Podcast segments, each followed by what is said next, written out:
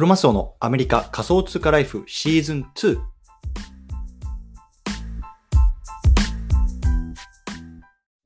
皆さんおはようございます。アメリカ西海岸在住のクロマスオです。今日は8月の5日金曜日ですね。皆さんいかがお過ごしでしょうか？今日も早速聞くだけアメリカ仮想通貨ライフ始めていきたいと思います。よろしくお願いいたします。さて今日なんですけれども今日はねソウルバウンドトークンというねものについて少し解説していきたいなと思います。ソウルバウンドトークン。うんでこれ聞いてる方の中にはねこう NFT 買ってみたよとかこれからちょっと NFT 買いたいなっていう方いると思うんですけれども基本的に NFT っていうのは、まあ、売買することができるんですよね。まあ、今までね例えばねモナリザの絵とかってあると思あると思うんですけどもそのモナリザの絵がねこうデジタルになった時にそのねデジタルのモナリザモナリザの絵っていうのが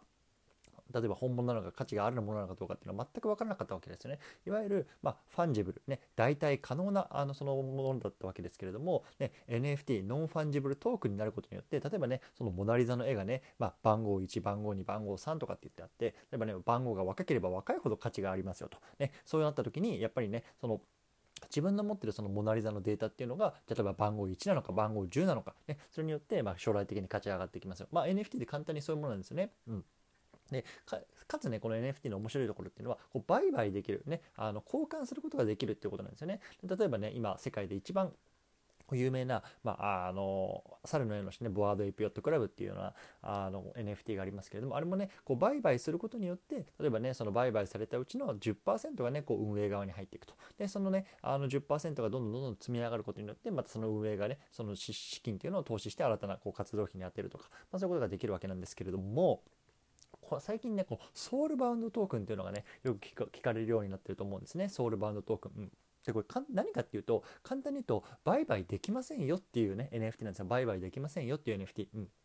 つまり一度ねそのあのソウルバウンドトークンの NFT っていうのを買って自分のこうウォレットに入れたらもうね一生ねそのウォレットからそのねトークンっていうのは出ていかないんですよ。ねこれがね今までの今までのっていうか従来は僕らがねこう話している、まあ、今世界で最もポピュラーなこの NFT と違う決定的なところなんですね。もう他に移すことができないウォレットを移すことができないってことなんですよ。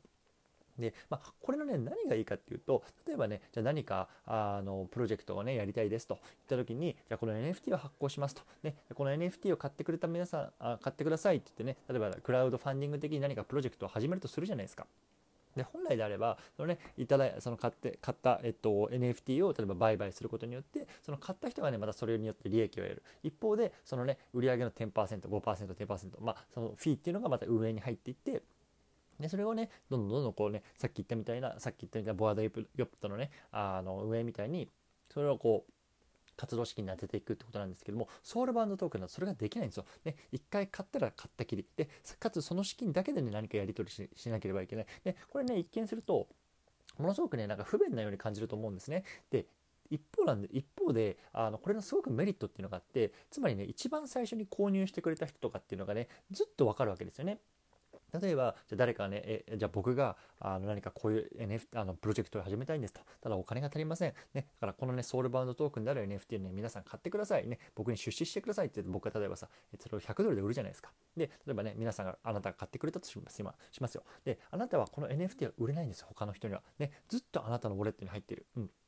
でも一方で僕からしたらあなたっていうのは、ね、僕がね全然お金のない時から、ね、こうやって呼びかけて、ね、あの僕に出資してください僕はこういうことやりたいんですって言った時にもうずっと一番最初から応援してくれた人っていうのがね分かるんですよ。なぜならあなたはそれを売ることができないし誰かに渡すことも譲渡することもできない、ね、ずっとあなたのウォレットに紐づいてるわけですよね。つまりそのウォレットを見るだけであなたがね初期の初期から僕のことを応援してくれたっていうのが分かるわけですよ、うん、これがすごく面白いところなんですよ。あのソウルバンドトークンっていうのは、まあ、ソウルバンドっていうのはつまりその魂がねずっとねこうそのウォレットとか、まあ、その人にこう紐づいてしまってるくっついてしまってるっていう意味なんですけどもまさしくそのソウルバンドトークンっていうのはそのウォレットにずっとずっとずっと永久的に残り続けるトークンなんですね。そう。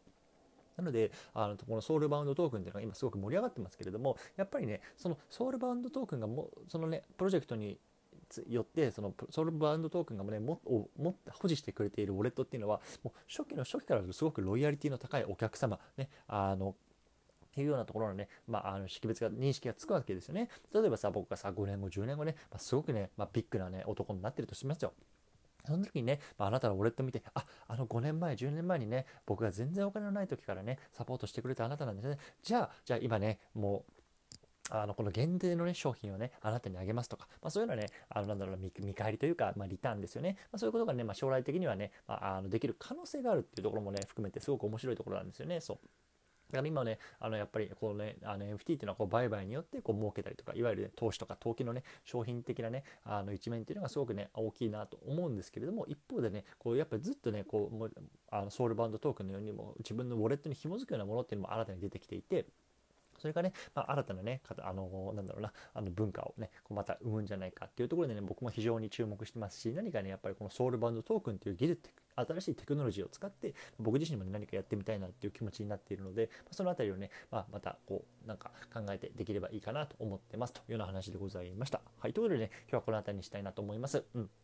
え明日はね、8月6日なんですけれども、まあ、いつも通りね、えっ、ー、と、僕と活動さんの方でやってるね、えっ、ー、と、ポッドキャストね、毎週1回やあのやってますので、そっちの方でね、話したいなと思います。でね、来年、来週、えっと、今週はね、なんと20回目のね、あの、USJ っていうところで、もうね、あの、毎週欠かさず、なんとかね、こう20回目まで来たっていうところで、一応記念会だ。なので、